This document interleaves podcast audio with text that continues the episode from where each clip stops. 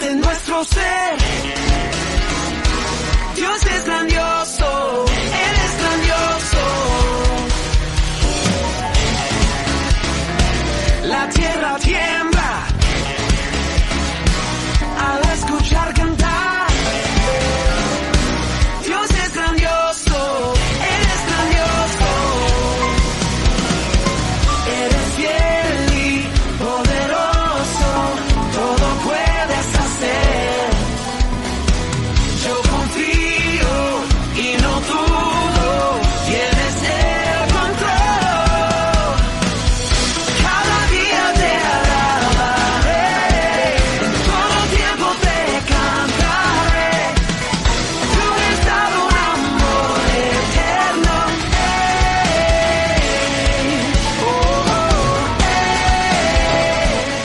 Muy buenos días queridos amigos, queridos oyentes, bienvenidos un día más a su programa de Mañana a su presencia a través de su radio Radio Cristiana Destellos de Gloria España, aquí un día más celebrando que tenemos la gran oportunidad de volver a estar conectados aquí con todos ustedes. Hoy día 2 de julio del 2021, por favor me confirman por los comentarios si se escuchan, porque creo que por mis audífonos estoy escuchando muy poquito, no sé si se escucha bien, me avisan, pero muchas gracias nuevamente a todos ustedes por estar aquí conectados.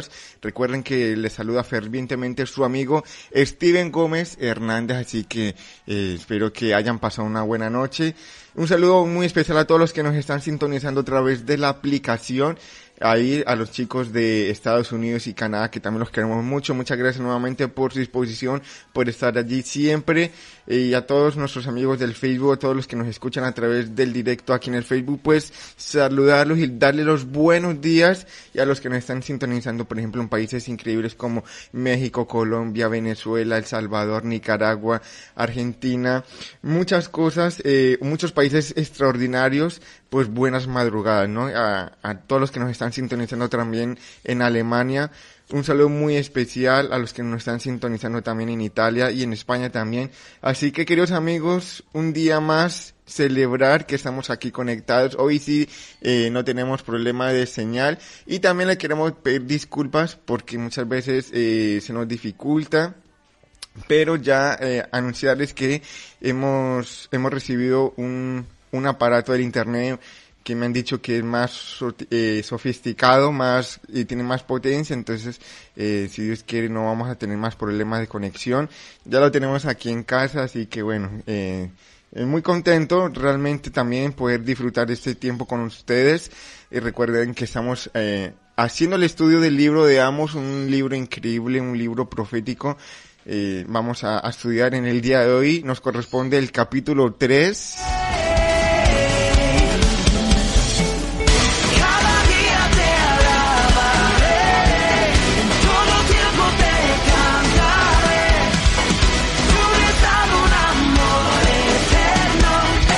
Bueno, así que como les dije antes, hoy es día 2 de julio, comenzamos mes, séptimo mes del año. Eh, impresionante cómo pasa el tiempo de rápido, ¿verdad? Así que, bueno, qué bendición, me alegro mucho de estar aquí de verdad con todos ustedes, queridos amigos y oyentes.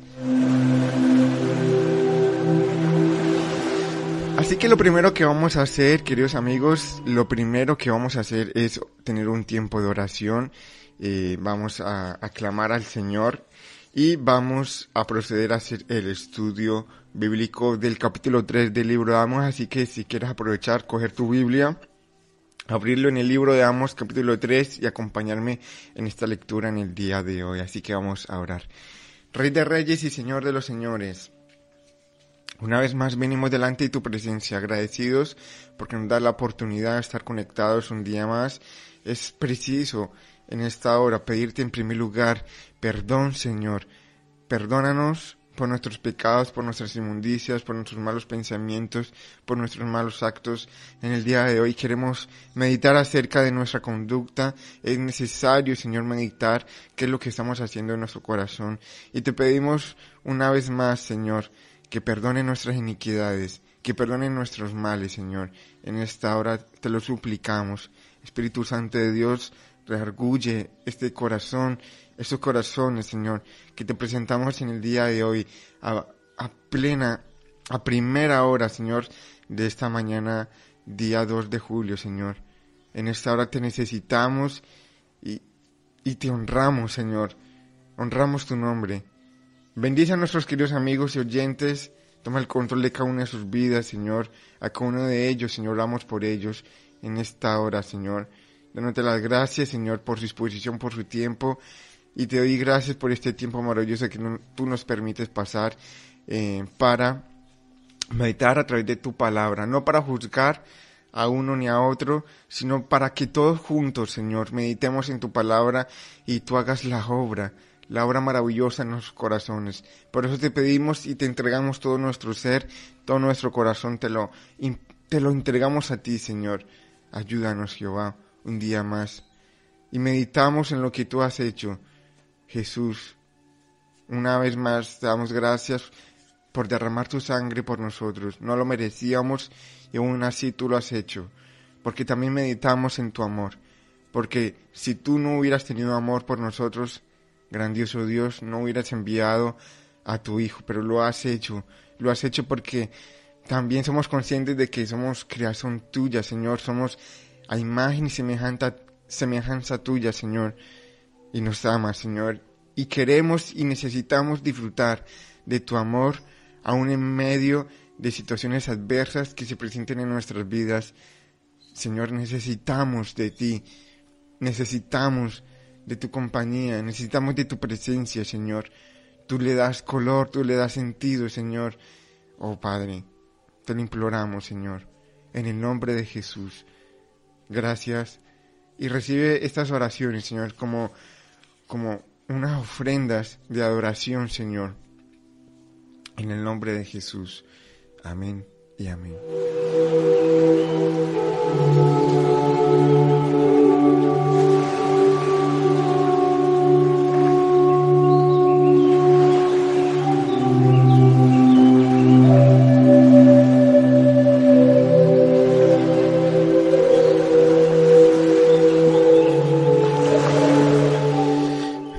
Amigos, así que recuerden que en nuestra página del Facebook está la opción de eh, poder reproducir nuevamente los devocionales. Eh, eh, y también allí están eh, lo, lo, que hemos hecho a lo largo de esta semana a través del libro de Amos. Empezamos, recuerden que empezamos el día lunes con una introducción. El día martes estuvimos meditando en el capítulo 1. Día miércoles capítulo 2. El jueves no, no pudimos tener programa. Y en el día de hoy vamos a hacer el capítulo 3. Si, algún, si te lo has perdido por alguna circunstancia, eh, pues recuerden que allí en nuestra página del Facebook puedes acceder. Nuestra página de Facebook se llama Radio Cristiana de Estallos de Gloria España y puedes acceder allí para escuchar eh, los devocionales y así estar en sintonía y entrar en contexto de lo que vamos meditando y estudiando cada día. Eh, recuerden que yo estoy utilizando la Biblia textual por si a la lectura a lo mejor no, no coincide palabras, eh, a lo mejor con la versión que usted utiliza, que me imagino que utilizarán la Reina Valera del 60, eh, pues eh, la más común y la más reproducida, ¿no? Bueno, pero en total es la palabra del Señor y es lo, y es lo que importa, ¿no? Tener la esencia de la palabra del Señor. El Espíritu es el que nos, nos reargulla, el Espíritu es el que nos guía, ¿no? Así que bueno, vamos a comenzar con el capítulo 3 y hoy vamos a hablar sobre un título que se llama La gloria y tragedia de Israel.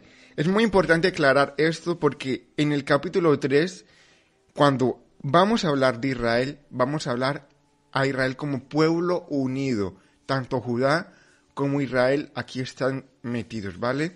En el capítulo 2 estuvimos viendo una separación entre pueblo hebreo, Israel y Judá, pero en el capítulo 3 el Señor se va a centrar diciéndole a Israel, a todo el pueblo hebreo. Es muy importante tener esta clase de, de anotaciones o, o, o, de observaciones para siempre estar a la línea del mensaje de Dios y no perdernos, ¿no? Porque a lo mejor podemos confundirnos, no, pero es que en este capítulo está hablando de Israel como solo Israel, no de Judá, y en el otro capítulo habla de un Israel completo, ¿no? Y es lo que va a pasar aquí en el capítulo 3, cuando habla de Israel, va a hablar de un Israel unido. Este mensaje para el pueblo hebreo es tanto para los de Judá como los de Israel. Amén. Así que eh, es muy importante aclarar esto. Bueno, capítulo 3, sin más, verso 1 dice, obviamente recuerden que es palabra de Jehová a través de su profeta de Amós. Es como si Amós fuera el mensajero del Señor y todo lo que hable el profeta es palabra directamente del Señor de Jehová para comunicar las decisiones del Señor a través de su siervo el profeta a todo el mundo, ¿no? Dice, oh hijos de Israel, escuchad la palabra de Jehová, que Jehová habla contra vosotros, contra toda la familia que saqué de la tierra de Egipto. Aquí podemos comprobar que está hablando al pueblo Israel como al pueblo hebreo en total. Aquí está tanto los judíos como los israelitas. Entonces, eh, escuchad la palabra que, que Jehová habla contra vosotros, contra la familia que saqué de la tierra de Egipto. Muy importante destacar en el verso 2. A vosotros solamente he conocido. No sé en qué versión está eh, la versión que usted utiliza, qué palabra dice aquí, pero aquí en la Biblia textual dice, a vosotros solamente he conocido. Y esto significa escoger o seleccionar a alguien. Entonces vemos que Dios escogió, seleccionó al pueblo de Israel de entre todas las naciones, en este caso y en ese contexto, ya había muchas naciones, ¿verdad? Eh, estaba la, eh, la, civilización de Mesopotamia, eh, estaban los de Canaán, estaban los de la tierra de Egipto, habían ya muchas poblaciones, en Europa ya también está, estaba mm, poblado y en América también los nativos, ya había un montón de humanos en, en el, en el planeta Tierra. Entonces dice el Señor, a vosotros solamente he conocido. Así que cuando dice he conocido significa he, los he seleccionado, los he escogido de todas las familias de la tierra, por eso os pediré cuentas de todas vuestras iniquidades. Entonces podemos ver que, en primer lugar, detallar que en este capítulo el Señor les está recordando a ellos el llamado que Dios les ha hecho a ellos como pueblo de Dios, como, como nación santa, como sacerdote. Recuerden el ministerio que ellos tenían, el ministerio de ser la luz ante todas las naciones. Por eso Dios, como dice también en Romanos, y nos la recuerda muy bien Pablo, al pueblo hebreo se les ha dado eh, la palabra de Dios, los oráculos del Señor. ¿verdad? Ellos han tenido el privilegio de tener las palabras de Dios a través de su ley, a través de los profetas y también a través de la historia. Es muy importante, como dije un día, que para poder entender la palabra profética, para poder entender todos los profetas, tanto mayores como menores, es muy necesario tener eh, conocimiento o, o haber eh, leído en profundidad eh, pues los libros de las leyes, como por ejemplo Génesis, Éxodo, Números, Levítico, Deuteronomio, ¿no? ¿no? Que es el libro del Pentateuco, es los cinco libros de la ley de Moisés. Y a partir de allí vamos a poder entender mejor la historia, el libro de jueces, primera y segunda de reyes, primera y segunda de crónicas y después todos los libros también históricos como por ejemplo Esther, Ruth, ¿no? Entonces es muy necesario, queridos amigos, tener esta base, ley mosaica, poder entenderla, leerla, entenderla, también poder entender la historia, ¿verdad? Y después de ahí es que vamos a poder entender todo el mensaje profético. Entonces, a vosotros solamente he conocido, está hablando Israel, a vosotros yo los he seleccionado, los he, escogido para un ministerio, ¿no? Y es lo mismo que pasa con nuestra vida. El Señor a nosotros nos llama para servirle con un propósito, ¿no? Y ya está en responsabilidad de nosotros ser obediente a la palabra de Dios o ser desobediente. En este caso, en el pueblo de Israel, ellos fueron desobedientes y por eso pasó lo que pasó, ¿no? ¿Y qué es lo que pasó? Consecuencias.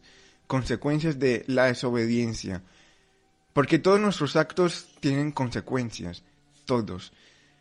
La obediencia trae consecuencias, buenas consecuencias. La desobediencia trae malas consecuencias. Entonces muchas veces nuestra vida está llena de desolación o, de cosas eh, muy adversas porque nosotros mismos lo hemos causado por desconocer la palabra de Dios. Y es necesario conocer, a través de esta, de esta profecía, el Señor también nos llama a reflexionar de que debemos conocer a nuestro Señor. Debemos conocer lo que a Él le gusta, lo que Él le agrada, no lo que le agrada a los demás, ¿verdad? Así que el Evangelio también, eh, nuestra vida en el Señor significa conocer bien al Señor y hacer lo que le agrada, aunque a las personas del mundo la desagrade. ¿Qué es lo más importante? Agradar al Señor, ¿no? Así que Israel tenía un, un ministerio muy fuerte, el ministerio de ser luz ante las naciones. Ellos eran los encargados de mostrar a todas las naciones que Dios, Jehová, era el único Dios verdadero. Por eso ellos tenían, también tenían instrucciones en la ley de tratar a los extranjeros de una manera extraordinaria, tratarlos bien, ¿no? invitarlos a que, a que ellos también contemplaran las hermosuras de la palabra de Dios, pero ellos hicieron lo contrario. Cuando venían los extranjeros, abusaban de ellos también, los, los oprimían en cierto modo y también los rechazaban, tenían celos. E, e, ellos tampoco querían que los extranjeros conocieran al Dios de Israel. Entonces, se cumple también la palabra como, por ejemplo, eh, las, las parábolas de Jesús de los talentos. ¿Han oído eh, eh, esa parábola? Es lo mismo. Israel prácticamente hizo, cogió, abrió un hueco en la tierra y echó los talentos que su Señor le había dado para que no tuvieran fruto. Entonces, asimismo, ellos tenían la, la oportunidad de predicar a las, a las, personas extranjeras que venían a Israel. Ellos tenían la oportunidad de demostrar quién era Dios, ¿verdad? pero ellos no lo hacían, sino que tenían recelo, envidia, no querían que... Ellos se creían los únicos. Ellos cogieron eh, ese llamado de Dios y lo convirtieron como en, algo selectivo. Y solamente Dios los escogió entre todas las naciones para que ellos compartieran a las demás naciones las cosas poderosas y, y les hiciera a ellos conocer del Dios único y poderoso. Entonces, este gran llamado tiene grandes consecuencias. Por eso dice, os pediré cuentas de todas vuestras iniquidades. Por eso el juicio a la casa de Israel va a ser más severa que los juicios de las naciones que los rodeaban. ¿Por qué? Porque obviamente es como un padre con un hijo, ¿verdad? El padre a un hijo le va a exigir más a su hijo que al amiguito de su hijo, ¿verdad? Por ejemplo, digamos que el padre le dice al hijo, eh, quiero que eh, saques buenas calificaciones en tu estudio, es lo, es lo único que debes hacer, porque ¿no? Es lo que comúnmente nos dicen nuestros padres, porque yo trabajo de sol a sol y lo primero que usted tiene que preocuparse es tener un respeto aquí en la casa, pero también tener buenas calificaciones en, en tu colegio. Es lo, es lo mínimo que puedes hacer, ¿verdad? Entonces, obviamente, el padre le va a exigir a su hijo las buenas calificaciones o las malas calificaciones y no se la va a exigir a sus amiguitos, Entonces, si el hijo saca buenas calificaciones, el, padre va a estar contento, ¿no? Pero si el hijo pasa de las clases, ¿no? No estudia, saca malas calificaciones, ¿cómo va a estar el padre? Furioso, ¿no? Porque ve que, que, su esfuerzo ha estado derramado y no ha servido para nada, ¿no? Entonces, asimismo, el pueblo de Israel ha hecho esto con el Señor. Ha sido desobediente, no ha hecho lo que al Padre le agrada y por eso el Padre está indignado. No puede dejar pasar esta desobediencia. Entonces podemos ver a un Dios que no es alcahueta. Dios no tolera el pecado. Nos ama, ¿verdad? Dios nos ama, pero no tolera el pecado. Él no tolera nuestra mala conducta. Él no lo puede tolerar, porque Él también es justicia. Él es justicia, Él, Él es perfecto. Él no tiene ningún margen de error. Entonces por eso os pediré cuentas de todas vuestras iniquidades. Verso 2. Ahora, señalar que del verso 3 al verso 6, el Señor va a utilizar ejemplos, es como una metáfora, ¿verdad? Y podemos contemplar también el, lenguaje eh, literario que va a utilizar el Señor aquí para dar un ejemplo. Dice, ¿andarán dos juntos sin estar de acuerdo? ¿Rugirá el león en la espesura sin que haya presa? ¿Rugirá el leoncillo en su guardia sin haber apresado? ¿Caerá el pájaro al suelo si no hay trampa? ¿Saltará la trampa del suelo sin haber, eh, sin haber atrapado? Verso 6. ¿Se soplará el chofar en la ciudad sin que se alborote el pueblo? ¿Sucederá alguna desgracia en la ciudad sin que Jehová lo haya enviado? Entonces Dios, el Señor le está diciendo a través de estas metáforas, lo que va a suceder no va a suceder de manera repentina. Lo que va a suceder en cuanto a juicio, yo solo- se los he dicho de antemano. Ustedes no van a pasar por esto como de manera ciega. No, ustedes van a estar conscientes de las consecuencias que van a venir porque ustedes no se han arrepentido. Les he dado tiempo, pero ustedes no han tomado la responsabilidad de arrepentirse y de volverse al Señor. Entonces me encanta Dios cómo empieza a través de nuestro propio lenguaje hablar en un lenguaje literario, poético. Es que Dios es, es maravilloso. Dios es un artista. eh. Eh, las palabras que Él utiliza para empezar a, a componer eh, estos capítulos es, es algo maravilloso que al mismo tiempo nos está hablando claro y directo. Entonces vemos a un Dios re- relacional. Es, es increíble, podemos contemplar sus maravillas, podemos contemplar que Él nos dice las cosas en nuestro lenguaje y aún así al mismo tiempo lo hace de manera eh, literaria, o sea, son eh, rimando y todo. Es, es, es la esencia de la creación. Dios, por eso es, es el único ser capaz de crear cosas extraordinarias. Podemos contemplar una de sus características, Dios creador. Entonces dice, andarán dos juntos sin estar de acuerdo, ¿no? O sea, hay dos personas que van caminando por el camino, ¿será que, que, que ellos no hablarán para ponerse de acuerdo? ¿Verdad? Es imposible, no tiene lógica. Entonces, asimismo el Señor está diciendo, este castigo se lo estoy diciendo para que sepan lo que ha de venir.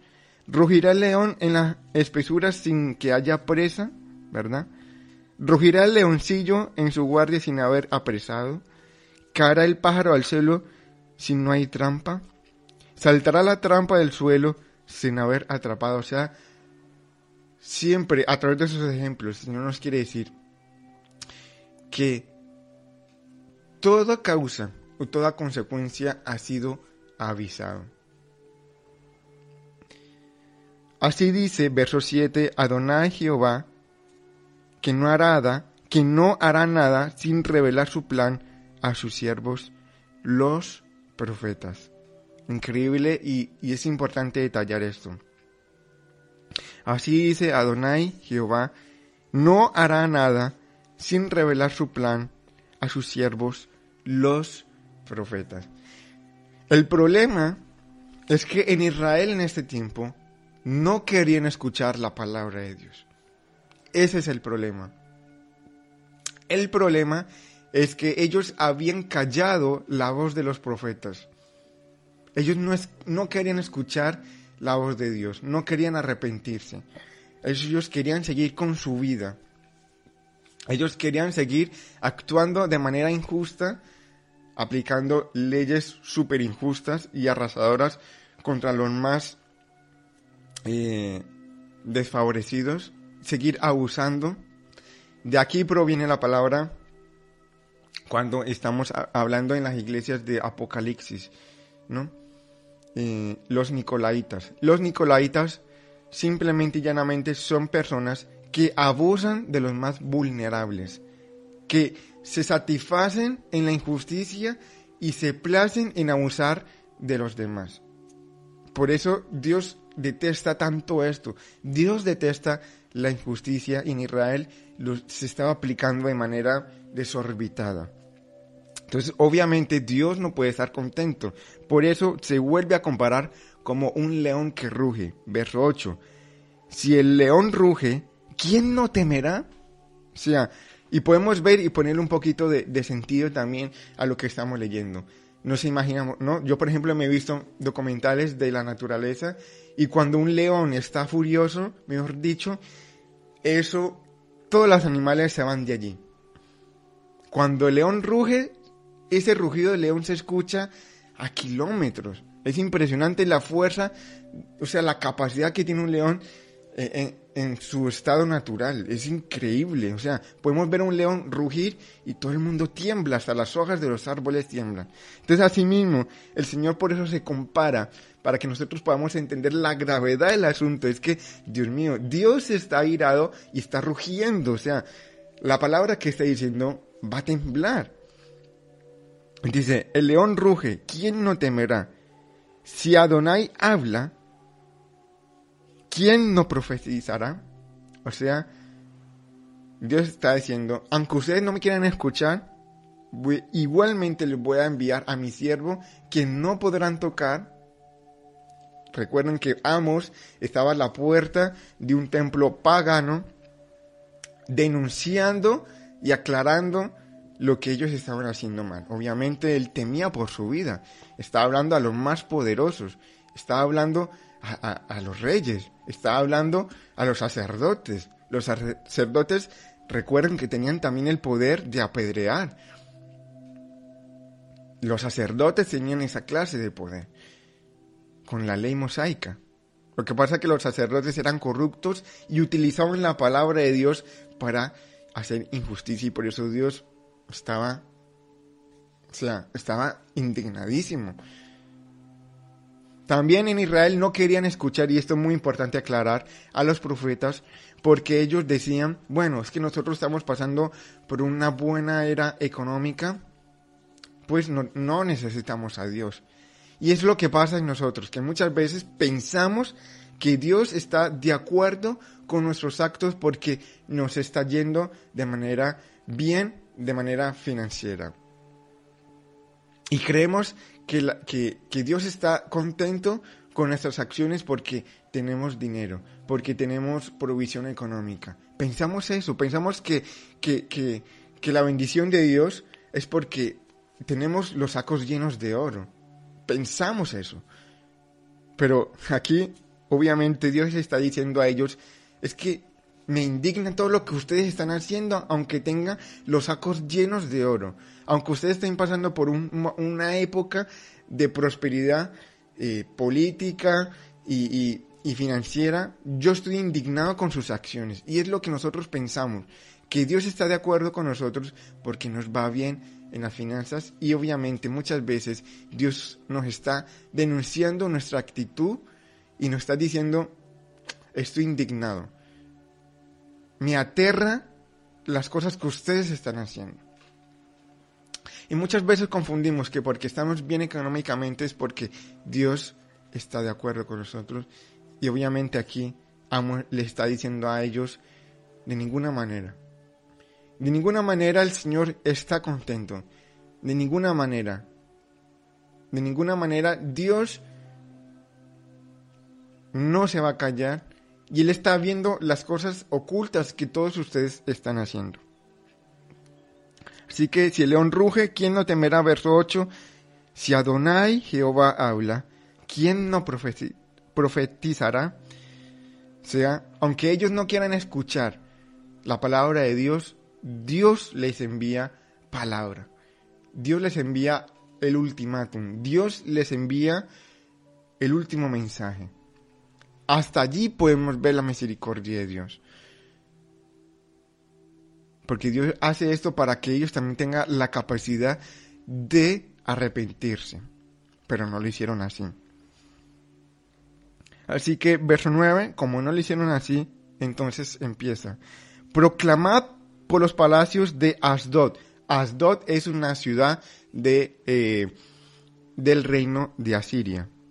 Decid en los palacios de Egipto, reuníos en los montes de Samaria, ver el tumulto en medio de ella, las opresiones en su interior. O sea, ah, si ustedes no me quieren hacer caso, ok. En todas las naciones sabrán el por qué hay juicio en contra de ustedes. En las ciudades de, Asiria, en los palacios de Egipto, aún en los montes de Samaria, ved el tumulto en medio de ella, las opresiones de su interior. O sea, Dios está diciendo, estoy consciente y, sé todo lo que todos ustedes hacen. Sé las intenciones de vuestro corazón. Yo sé perfectamente que aunque me hagan sacrificios, aunque me hagan un montón de cosas, a montón de ritos, yo sé el propósito de su corazón. Lo sé, no me pueden engañar. Es lo que está diciendo el profeta. A mí todos ustedes no me pueden engañar. Aunque se reúnan en un lugar y alcen las manos y digan, te alabamos Señor, el Señor está diciendo, yo sé que no lo están haciendo con un buen corazón, lo están haciendo de manera hipócrita. Dice, verso 10, no saben hacer lo recto, dice Jehová. Atesoran en sus palacios frutos de rapiña y de saqueo. Recuerden la gran diferencia social que estaba viendo en Israel. Los más ricos construyéndose grandes edificios, construyéndose casas enormes, chalets, palacios, una vida de ricos impresionante y el pueblo y el resto del pueblo que era la mayoría pasando por gran necesidad. Esa era, esa era la era económica que ellos pensaban. Como los ricos se pueden construir casas enormes, esa, estamos bien económicamente, pero en vez de distribuir la riqueza entre los pobres para que toda la nación estuviera contenta, no, no, ellos se placen en que los demás aguanten hambre, ellos verán cómo se buscan la vida. Yo lo que quiero hacer es construir mi, mi casa de marfil. Es lo que quiere decir aquí el verso 10. Y el Señor lo está viendo y le repugna esto. No saben hacer lo recto, dice Jehová. Atesoran en sus palacios frutos de rapiña y de saqueo. De saqueo porque ellos tenían riqueza por saquear y quitarle las cosas que tenían los campesinos, que tenían las personas del pueblo. Increíble esto. Había mucha maldad. Verso 11. Por esto, así dice Adonai Jehová. Es muy importante y detallar que siempre cuando viene la, la palabra de juicio, siempre está nombrando a Dios. Dice, por esto así dice Adonai Jehová, para que ellos le quedara claro de que la palabra provenía del Señor. Y nos habla claramente cómo debe ser una profecía. ¿Verdad? Para que no nos dejemos engañar, querido pueblo. Cuando una profecía, una palabra, viene parte de Dios, se identifica de quién viene. Cuando Dios habla a una persona, cuando Dios habla a una nación, siempre Dios coloca el sello de su nombre para mostrar que Él es el que está hablando. Importante destacar esto. Y segundo, que una de las funciones de las profecías, de la profecía, una de las funciones de la palabra profética es denunciar el pecado que está habiendo en el lugar para que haya arrepentimiento. Importante esto, queridos amigos. Verso 11. Seguimos meditando. Por esto así dice Adonai Jehová, un enemigo vendrá y rodeará la tierra, derribará tu fuerza y saqueará tus palacios. Así dice Jehová, vuelve a repetir. Como el pastor rescata de las fauces del león un par de patas o la punta de una oreja, así serán rescatados los hijos de Israel que habitan en Samaria. Cual esquinero de un reclinatorio, cual astilla de la pata de una casa. O sea, lo que está diciendo es que va a venir un tiempo bastante severo, por ejemplo, dice, cuando, eh, así va a ser los tiempos, así dice el Señor. Como el pastor rescata de las fauces del león un par de patas o la, o la punta de una oreja, así serán rescatados los hijos de Israel. Y cuando un león ya tiene en su, en su boca una presa, es muy difícil quitárselo. Porque si se lo llegas a quitar, el león te va a masacrar. Así que el pastor que, que rescata a sus ovejas incluso en, en la boca del lobo, primeramente está describiendo a un pastor valiente que hace bien su función. Dice, así de esta misma manera serán rescatados los hijos de Israel. O sea, cuando ya Israel esté en las últimas, Israel se va a dar cuenta de su pecado y volverá su mirada al Señor. También nos describe que aquí en ningún momento Dios está diciendo que ya Israel ha dejado de ser su pueblo. Lo que está diciendo es que los va a los va a reprimir para que ellos sean conscientes de dónde han caído y a través de, de, de eso que les va a pasar ellos vuelvan a arrepentirse y a buscar al Señor. Pero aquí hemos meditado que en ninguna parte de la escritura y sobre todo en, ninguna parte de este capítulo el Señor ya dijo, ya los deseché. Es muy importante esto porque Israel no ha dejado de ser el pueblo de Dios, aún siendo desobediente. Este llamado, cuando Dios hace un llamado, no lo revoca. Y esto es muy importante que nosotros los occidentales lo tengamos muy en cuenta. Israel aún en medio de su transgresión, como también hemos meditado en el libro de Romanos, no ha dejado de ser su pueblo, está cegado, pero esta cegadura que tienen no va a ser para siempre. Muy importante poder meditar en esto. Verso 13. Oíd y testificad ante la casa de Jacob. Cuando habla de la casa de Jacob está hablando de Israel obviamente. Dice Adonai, Jehová, Elohei Sebaot, que significa Señor Jehová, Dios Todopoderoso. Cuando pida cuenta de sus delitos a Israel, le pediré cuenta de los altares de Betel. Obviamente está hablando de, todo, de todos esos lugares que los israelitas hicieron, construyeron para adorar dioses falsos. Dice, los cuernos del altar serán arrancados y caerán a tierra. Destruiré la casa de invierno y la casa de verano. Perecerán los palacios de marfil y las grandes casas desaparecerán. Así dice Jehová. Así que Dios, con su poder y su fuerza, va a quebrantar el orgullo de Israel en este contexto, ¿no?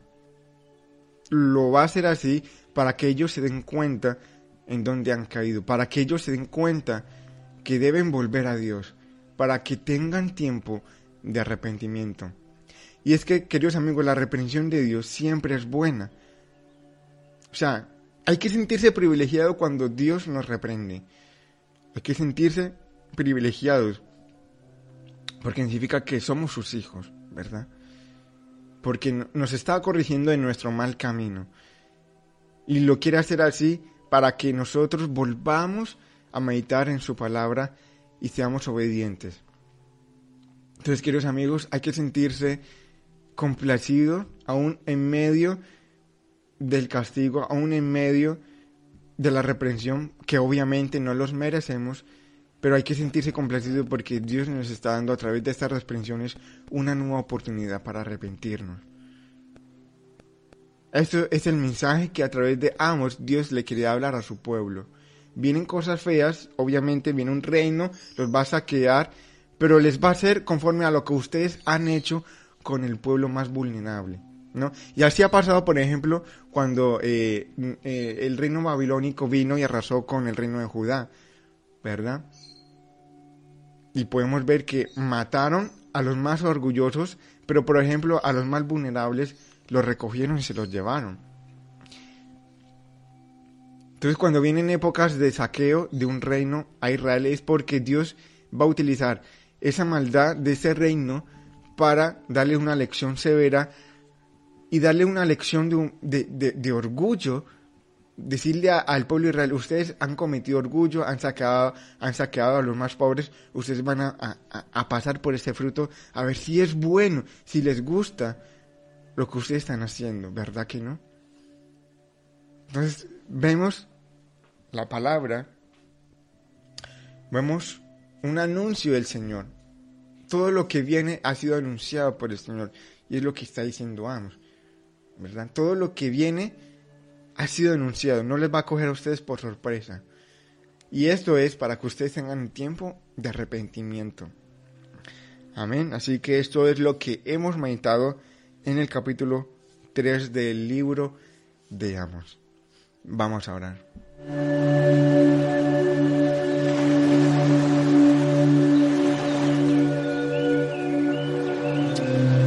Rey de reyes y Señor de los señores, una vez más venimos delante de tu presencia para pedirte, Señor, una vez más, para pedirte que perdone nuestras iniquidades, que nos ayudes a, a permanecer fieles a ti. Hemos sido infieles durante mucho tiempo, Señor, ayúdanos, ayúdanos, Señor, te necesitamos. Y esta palabra profética en el cual estamos estudiando, Señor, a través de ella queremos revisar cómo estamos delante de ti, Señor, y, pedirte perdón por las cosas, por las injusticias que cometemos. Dios, te necesitamos, Señor. Te necesitamos, Rey de Reyes. En el nombre de Jesús. Toma el control de todo lo que haya pasado en este día, Señor. Toma el control absoluto, Padre. Estamos en tus manos. En el nombre de Jesús. Amén. Y amén.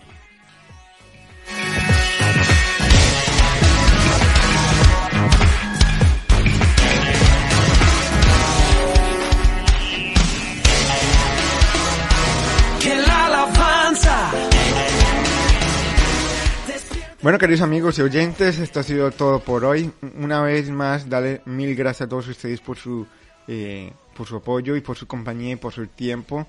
Eh, Dios les bendiga a todos ustedes. Muchas gracias, hermano Martín, eh, también por su aporte. Dice, andando juntos, si no estuvieran de acuerdo, tarde o temprano las consecuencias de nuestros actos nos alcanzan. Es, es una verdad eh, muy cierta, ¿no? Eh, obviamente todo tiene consecuencias, todos nuestros actos, tarde o temprano. Eso es así. Y esto es lo que Israel estaba cosechando y que iba a, a- estaba sembrando y que iba a recoger. Iba a recoger su propia injusticia y Dios no lo iba a tolerar más.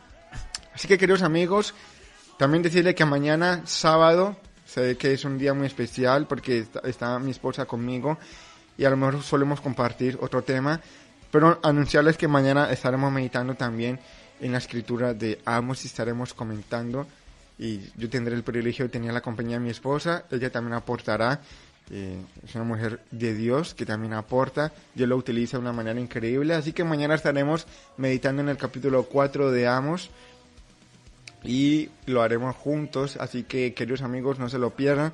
Ya mañana sí que es verdad, mañana ya tendremos eh, eh, el espacio también para, para orar por las peticiones, ya que mañana no trabajo, entonces podemos eh, estar más tranquilos. Pero al igual, queridos amigos, eh, disfruto de estos momentos y muchas gracias nuevamente por acompañarnos y esperamos que eh, verlos conectados en el día de mañana. Amén. Muchas gracias a todos ustedes nuevamente, pues que decirles más, decirle a todos ustedes que los queremos mucho y que yo les deseo en el día de hoy paz, shalom. Así que que el Señor me los bendiga y me los guarde y nos vemos mañana. Amén. Así que chao, chao, se despide su amigo Steven Gómez Hernández y recuerden que nos están sintonizando a través de su radio, Radio Cristiana de Estudio de Gloria, España. Chao, chao.